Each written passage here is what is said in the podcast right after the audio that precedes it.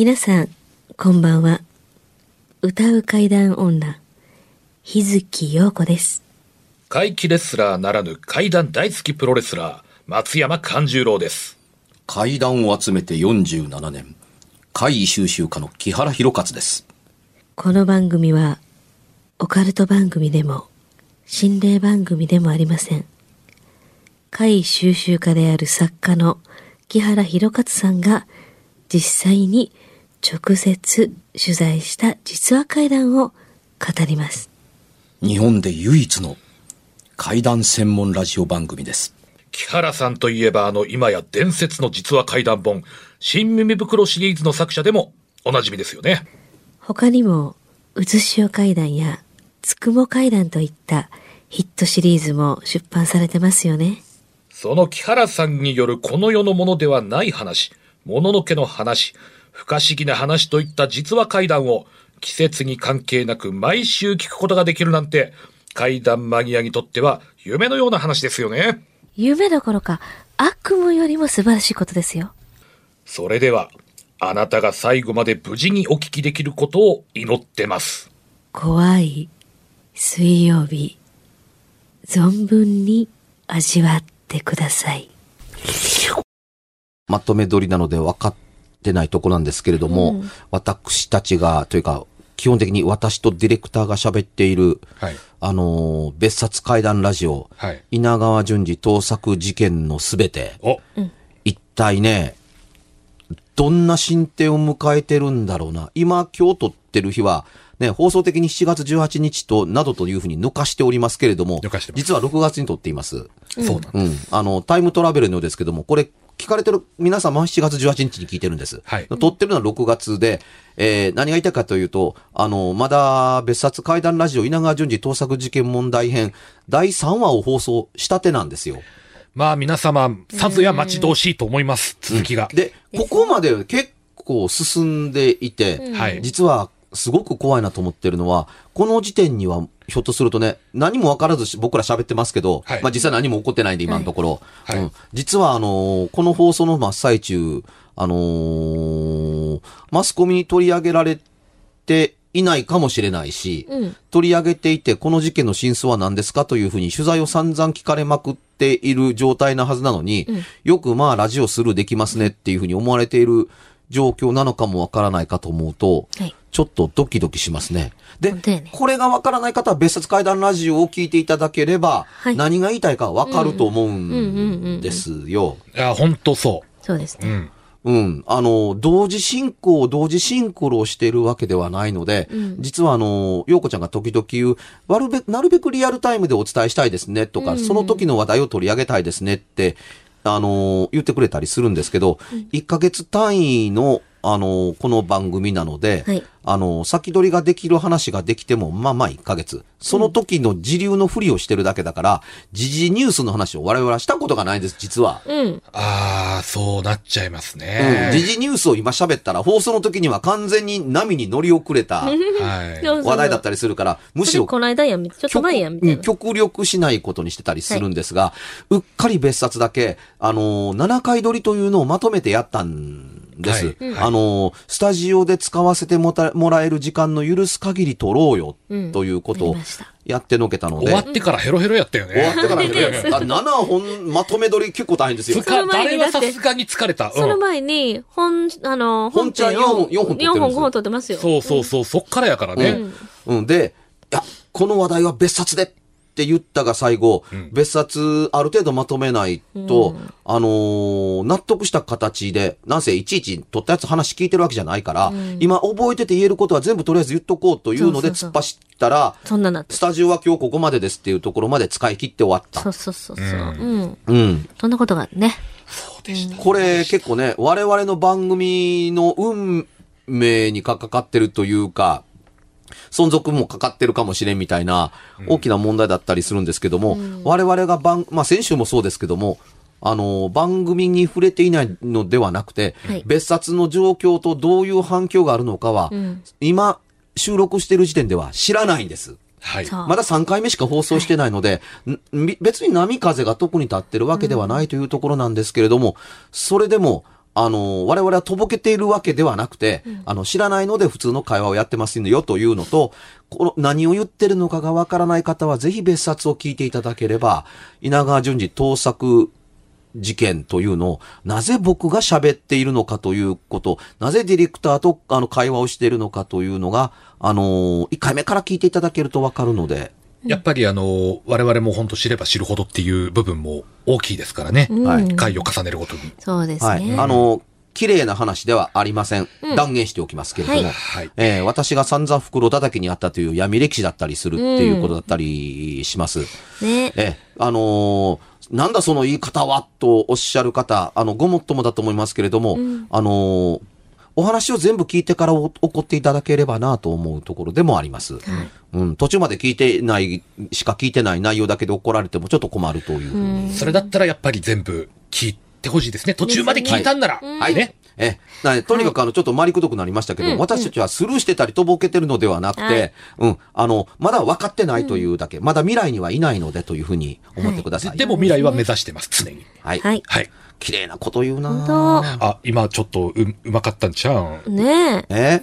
さて。今日は潰すっていう話かもしれねえんで、ひょっとしたらっていう。まあ、誰にも未来はわからないから、ああ、うまいこと言うね。美しくも想うなんか像できる乗り換えたね、今ね、さるっと。でもそっからまたこう怖くしていくのがこの番組みたいなあ、ね。そうそうそうそうそう。今日は何から行きましょうか？今日ね、あの、先、先週かな、あの、もふもふちくわさんという方からいただいたあはい覚えてますか？お父さんのね、うん違和感の話ね。はいはいはいでそのあのあ網網戸のそうそうそうそうね。網戸にね、顔があったという。あの方のもう一つあったんですよ。ほら、あの、あま1と2があるって言ってたでしょ？うんで、まだちょっとやっぱ興味深いので、う2も読んでみたいんです。ああ、はい、ぜひぜひ。他にもお便りいただいておりますので、順にね、また追って読んでいきますけど。はいはいはい。えっ、と、こう第2弾、夜明けっていうのがあって、夜明けあ。この方、タイトルねちゃんとタイトルつけてくださるんですね。そうです、そうです。ね父が高校を卒業した後の話ですと。んその当時父は自分の車を購入しよく友人と夜な夜なドライブに行って遊んでいたそうですと。あ。その日も友人一人を助手席に乗せ遊びに出ていたとのこと。それは時刻は正確には覚えていないけれども、え、明け方ではなく夜中だったそうです。うん。その当時、父が住んでいた家の近くに大きなお寺。小さな院がいくつも集まり、一つのお寺を成しており、えー中に道路も通っており、車で通り抜けが可能なところですと。えーそのお寺に入り、もう名前は出してないですね。えーその間の道を車で進んでいったとのこと。通常であれば、その車は、車であれば5分か10分もすれば通り抜けられる道らしく、うんうんうん。その時も父は、えー友人とくだらない話をしながら運転していたそうですが、うんお寺の道を抜けた時に、気づくとなんと空が白み、夜が明け始めたくらいになっていたそうです。お寺の道に入ったのは夜中で、まだまだ夜明けには時間がありました。うん。お寺の道の通り抜けに要する時間は5分か10分程度。それで道を抜けると夜が明け始めている。えー父は友人と顔を見合わせて、えー絶句したそうですと。ちなみに、その時カーストレオや腕時計などで時間がどうなっているかを確認したかどうかは父も記憶が曖昧で覚えていないということですが、うんなるほどはい、父の体験ってこの2つだけなんですって。ああ、うん今の夜明けがその二つ目の方ね。うんうんうんいや、これ。時をかける自動車。よく言うなんかあれですか？あの、狐につままれた系なんですかね？木原さんどうなんですかこれ？あのーそうとも言えるし、そうでもないとも言える。はい。え、時空系？あの、時空本、系？本にもいくつかその手のことを書いたことはあるんですけれどもね、あのーな、時空系と片付けるにはちょっと、まあそういう話的にも取れるし、そうかもしれないですけども、これエネルギーが結構いる話だなと思ったりしますが、あのー二人の意識が車の運転してる最中に、同時にふっと飛んで、車、馬がね、ある程度走ったところではい、ふっと飛んで、ふっと気がついたら、あのーまあ、要するにこの、えーある程度進んで止めて、えー意識が二人とも飛んで、パッと戻って、走ってる状況だったはずだと思ってるところに気がついたら、夜明けですよね。わかりやすく言うと。はい。で同時に意識が飛ぶのかっていうと、まあ、甚だ謎だったりはするんですけども、まあ、おそらくどちらか2つでしょう。うん。で、あの、時空が飛ぶという話にはならなかったりするのは、あの、距離と時間の問題でしょ、時間は過ぎているのはあまりにも早いのに、距離はあまりにも近い。っていうわけですから、あのージャンプする距離の長さから言うと、ジャンプした時の方があまりにも長すぎるっていう、うことを考えると、これは時空の問題ではなかろうなとは思うんですよ。うんうん。おそらく。はい。あの、時空の問題を引っ張り出そうと思ったら、車の走行時間よりも、はるかに、走行で体感してる時間よりも、はるかのに遠い場所に行ってるとか、はるかに短い時間で帰ってきたっていうことの方が時空が関わりやすいです。はい。だって頑張って走って、8時間かかるところを1時間で帰ってきたっていう事例って、ないとは言えないんですよ。そうとしか思えない話ってあるんです。ええうん。うん。え、どうやって帰ってきたうんんうん。っていう風に、はい。うん。あのつまり、その、帰る前に、あのな、おばあちゃんのところから帰るねっていう風に、今帰るって言ったら、あ、今から帰るから、あのお土産持たせたから、うん、あの、傷まへんように、あの、今日山の取り立てのものやから、あのすぐに処理して冷蔵庫に入れて取っといてねって言って、な、今から返すからっていう風にガチャンと切って、1時間したらただいまって帰ってきて、なんで1時間って、あんたどっから電話したんって言ったら、おばあちゃんのところからって。だっておばあちゃん出たやんかって。うん。そうやって、そうやって、そうやって、そうやった。で、おばあちゃんからの電話表示されへんかったって言ったら、したしたしたしたしたしたしたした。そうでしょっていうふうに。でもあんたって、あんたら帰ってきた。1時間で帰ってきたってって。そんなわけないやんか。あ、ほんまや1時間や、みたいなような。でも普通に運転して帰ってきたと思うけれどもないけども、8時間かかって帰ってくるはずなのに1時間でかかってきて帰ってきた。これに近い話というのがね、いくつかあったりはするんです。で、そうかと思うと、そんなにかかるわけがないのになんでそんなにかかったんだろうという逆な話。うん。まあ逆ですね。どこに立ち寄ったかわからないというか、立ち寄ったわけでもないのに、いつまで外出てたら気が済むの？あんたは言うと怒られて、え、いつまでって別に、そ、そんな出てないやんか、みたいな。今何時だと思っているの？って言ったら確かに時間が経ってるけれども、うん。そんな走ってないようん。っていう風に。で、確かね、相当すごいなと思って感心したのがその話の通りだったら、車のメーターが確かに相当な相当走行距離走ってるんですよ。だからその時間でそんなに走行距離が稼げるのかっていうと、ほんまに走ってなかったらあかんわけで。うん。うん、だから、ほんまに偉い距離を走ってるんだけれども、まるで過去に戻ったかのように、いやいや、あのー車の中だけの時間が止まっていたかのように、あのー本人が感じているというような問題があったりする。これはかん、あの、車の中で流れている時間が違って、うん。ほんのすぐ外にある車の外の時間は普通に流れているという話うん。だったりもするっていうふうに。さて、こあの、鏡ってこの、あの、お話、うんあの、寺を抜けるのにものすごい時間がかかった。うん。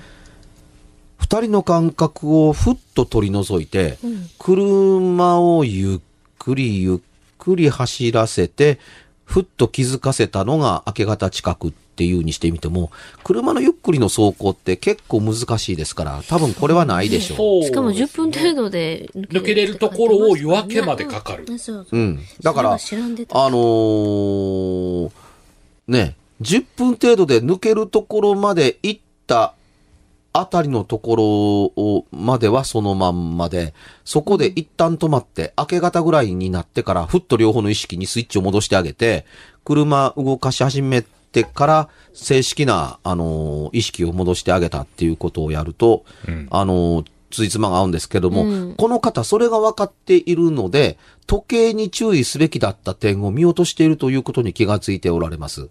でも、この手の回避をちゃんと処理しようかと思うと、あの、時計と車の走行距離ということを二つ調べていただけ、あの、覚えていていただけると、あの、回避は見事に成立しやすかったりするんであーう本ん。ですけどね。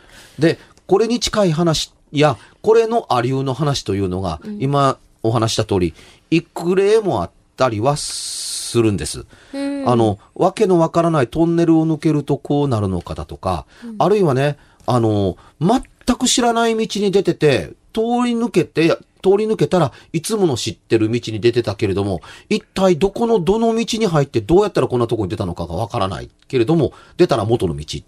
なんてなことも、あの、あったりするんですよ。体験談的に言うと。いつもの道やんから、どこでこの道に入った？なんでこんな道に走ってんの？で、どこ行ったらええのと思ってるうちに、知ってる、あの、道に出てきた。でも、その迷ってる間の道に今まで出会ったこともないし、その後も出会ったことがない。目的地は同じ。道もおん、いつもの道のはずなんだけれども、え、ここどこ走ってんの？などというふうに。そうかと思うと、これ、新耳に書いたと思うんですけども、六甲にお住まいの方でしたけどもね、あの、親父さんが、あの、な朝のゴルフに行ってくるうん。っていうふうに出てって、しばらくしたら帰ってきて、ゴルフ行くって言うて出てったやんけ。どないしたんや、エジとかって言ったら、いや、気持ちが悪いから帰ってきた。何が気持ち悪いねん、おや、じーというふうに言うと、あの、いつもの、あの、ゴルフ場うん。ゴルフクラブにうん。行ってたんだけど、ん走っても走ってもつかないから、え、いつものゴルフ場やって言うてなかった方言うたってに。なんで使えないそれが分からへん。走っても走ってもつかないっていうに。同じような場所にでも出てるのかなと思うけども、ともかくつかないっていうふうに、とっくについていい時間から2倍、3倍経ってもつかないから、気味が悪くなって U ターンしたらすぐ家に帰ってきた。うんっていうふうに、今日はゴルフ行かん、みたいな話を確か新耳袋に、あのーつかないから行かなかったんや。そうそう、つかないから U ターンして帰ってきたって、嫌な気がして帰ってきたっていうふうに、うんうん。だって時間的にはとっくについても構わないのに、なんか全然風景がね、劇的に変わってるわけでもないし、おもうすぐゴルフ場に着くみたいな感覚にもならないから、で、時計見たらどう見てももういつもならついている。うん。うん。うん。まあ、つまり、8時に出たら8時半に着いてなかったらいかんのに、うん、その、8時半の段階で全然つかないみたいな、そういう。まるで、うんあるいは8時25分とか8時20分だったら、もうとっくにここに来てなかったらいかんのに、うん。全くつく気配がない、ここどこなんやろみたいなところ走ってるから、気味が悪いから U ターンして帰ってきたっていうに。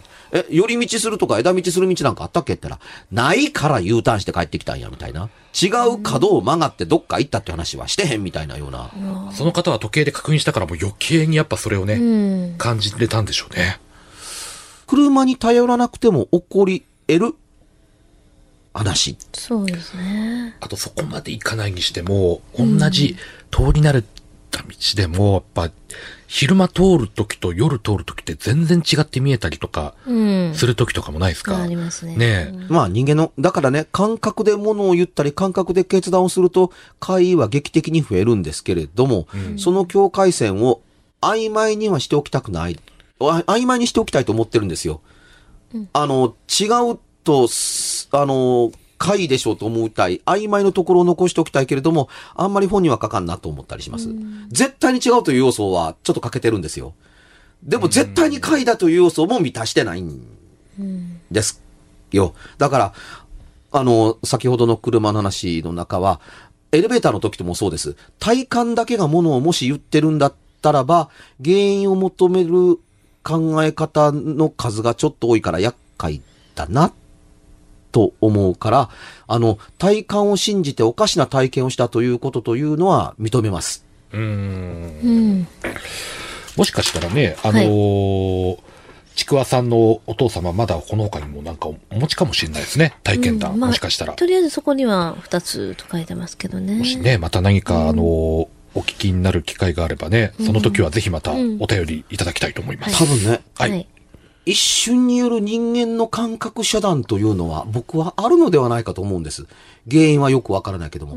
感覚遮断だから見えてること、聞こえてること、嗅いでること、味わってること、肌で触れてること、あのーという、いわゆる体感するすべてのことが一瞬ガラガラガラガラシャーンとシャッターが降りて、それがガラガラシャーンと開く、開いて、あのーちゃんと今と昔が繋がってる、3, 3時間前と今とが繋がってて、はい。シャッターが降りてた、降りてたことなど全く感じていない、あのーことという、あの、全部の神経の遮断がカットされて、スイッチが切れたみたいな状況で、で、スイッチがオンだとか、あの、電気が流れ始めて動くロボットみたいなことが起こるということが、稀にあると、時間をジャンプしたかのように思うということになるじゃないですか。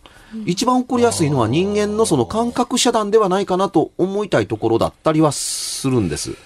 もちろんそれで全部片付けたいと言いたいわけではないですよ。車の移動とかどうしてんのとかいろいろあったりするわけですから。うん。まあでも一番、た、確かにまあしっくり、こう、来そうな説ではありますよね。ねやっぱり。うん。でもなんで起こるのかだとか、本当に起こるのそれっていうことも含めて、どういう条件が揃ったら起こるのっていうのは、ちょっと説明がしがたいかったりするんですけれども、まあまあまあうんね。はうん3分の1から半分近くは、感覚が遮断されていたということの条件が入ってるか入ってないかっていうことの中に、これを加えると、割とすっきり、あの、片付く。これはこれで怪であるとは思うっていう場合が多いような気がします。なるほど。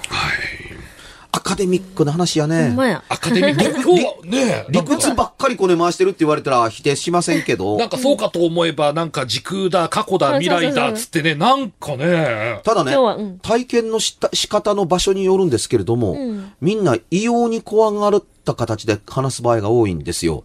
なぜかというと、あの、その時にの感覚って、帰ってきてくれてよかったっていうのが混じってる人がいるんです。あ、帰ってきたからそんなことが言えるんだっそりゃそうやわ。うんていうふうに、うん、気がついた時にこうだったからよかったっていうふうに、この方気がついたら朝になってて、あの、まだお寺の通りを出てたところだったっていう話だからいいですよ。うん。うんうん。あの、パッと朝になってたけれども、おい、ここ、え、えどこやの？っていうね。えうん。いや、どこって、お前今まで散々走ってたんやろ？いや、だってお前も見てたんやろ？俺は今気がついたところや。いや、いや、いや、実は俺も今気がついたとこやねんけどもって。ん寝てたんか？寝てて運転してここまで来られへんやろって、まあ、そうだよねっていうふうに。で、どこやねんみたいなような話でなくてよかったなと思う。一歩間違えていたら、命取り。そうよ。ね、エレベーターの中に入ったまんま出てこないから、行方不明として登録され、あの、捜索願いは出されてるけれども、実はエレベーターの中で行方不明になったまま二度と帰ってこないっていう人が、日本の1年間にいるような、1万人も2万人もいるような行方不明の人の中に入ってるんだろうか、入ってないんだろうか。エレベーターがチンと開いたら空やった。実はさっきまで乗ってたけど、乗ってた人がどこに消えていたかというのは、乗った時にも出口にも人がいないから目撃者がいない。そう考えると身近なエレベーターもなんかすっごい怖く感じますね。ほんまですね。まあ、もう密室やしね。ほんまやね。我々も乗るとき気をつ一ける、人で乗るとき怖いな。いや、まあね、60年代の SF ドラマみたいな話してやないでっていうとこやったりするけども、そういう風にまで話をジャンプすると、あの、割と、まあまあ、聞き手によって怖さが違うっていう理由になったりします。そこまでの想像力を持ってる方がいると、ゾクッとしてくださる方いるかもね。うんん。そうですね。今日もなんかね、いすごい良かったですね。よかったですね。なんかそういうのうんがさっき、先ほど本当アカデミックな感じ。アカデミックすごくしましたけど。でこんないいんじゃないですか、たまに話は、。こんな話で番組のなんかこうダウンロード数下がったらどうしようかと思ってドキドキいや、するよ。たまにはいいです、これね。いや、いいと思う、いいと思う。うん。さあ、告知行きましょうか。えっ、とですね、はい。拙者はですね、あの、大衆プロレス松山座の公演としましては、今年2018年は、うん。8月12日、はい。えー、生野区民センター、うん。あと11月4日、うん。西成区民センター、この2公演を残すのみとなりました。はいどちらも、えー15時開演でございますので、詳細はまた松山勘十郎で検索してブログなどを見てみてください。私の方は日月陽子、ひらがなにつに点々の日月陽子で、えーいろいろね、SNS などもやっておりますし、あの、自分のホームページなんかもありますので、えーチェックして、皆さん無理のない程度で、ライブだとか、いろいろね、はいイベントだとかに来ていただけたらと思います。はい。実は私もツイッターをやっています。はいえー木原の木、木原の原、えー、ひろかつのひろに、ひろかつのかつの字で、えーやっておりますので、え、あの、よかったら、面白いな。えあの、読ん、読んでいただければ、ここにあの、情報載せてますので、えー8月には、8月25日から、うん。大阪の、お大阪で、えー、新耳 G メン冒険編の前後編の劇場用映画を公開します。大阪での25日の初日、おえー舞台挨拶を僕一人でやります。おで、その夜、新耳袋大阪編やりますから、はいえー確かシアターセブンっていうとこだったかな。うんあの、大阪。のね、梅田シアターセムやったと思うんですけども、あのー市民袋殴り込みの、えー舞台挨拶をしますので、見たいなよかったらこの日見に来てください。まだ映画完成してないので、うん。ねえ放送してる時にはできてるんですけど、うん。うん多分、分かってない。ああ、まだ楽しみ我々が今このね、あの、時系列の中にいるからうん時系列の中にでもなんたって未来を目指してますから、そうそうそう。我々は。そうです我々はタイムトラベラーですから。そうですダメだよね。はい。今はなんと7月18日なんですよ。そうなんですよ、そうそうそう実際には。はい。えーえーですので、あの、8月25日、あの、よかったら、あの、新耳袋を、新耳袋 G メン、えー冒険編、えーぜひともご覧になっていただければと思います。詳しくはツイッターでどうぞ。番組では1回216円でダウンロードできる別冊怪談ラジオを販売しております。ちょっと普通の地上波のラジオでは放送できない僕の体験を、あの、語っています。二度と本の形でまとめるつもりのない話が入っていますので、ぜひお聞きになってくださればと。どうやったら帰るの？詳しくは、ラジオ関西の怪談ラジオのホームページをご覧になって、ぜひともお買い求めいただければと思います。今夜はいかがでしたでしょうか？何もなければいいんですが。え？ちょっと、あなたの城、誰ですか？番組では、お便りや感想のほか、あなたが体験した怖い話や、あなたが聞いた身近な人の不思議な体験、また、怖い写真や、曰く因縁のあるものなどもお待ちしています。メールの宛先は、階段アットマーク jocr.jp k-a-i-d-a-n アットマーク jocr.jp ファックスは078-361-0005 078-361-0005おはがきは郵便番号650-8580ラジオ関西階段ラジオ怖い水曜日まで。ぜひ、本物の怖い話を私に教えてください。お相手は、歌う階段女、日月陽子と、怪談大好きプロレスラー、松山勘十郎と、そして階段を集めて47年、木原博一でした。それではまた来週、お耳にかかりましょう。この一週間、あなたが無事でありますように。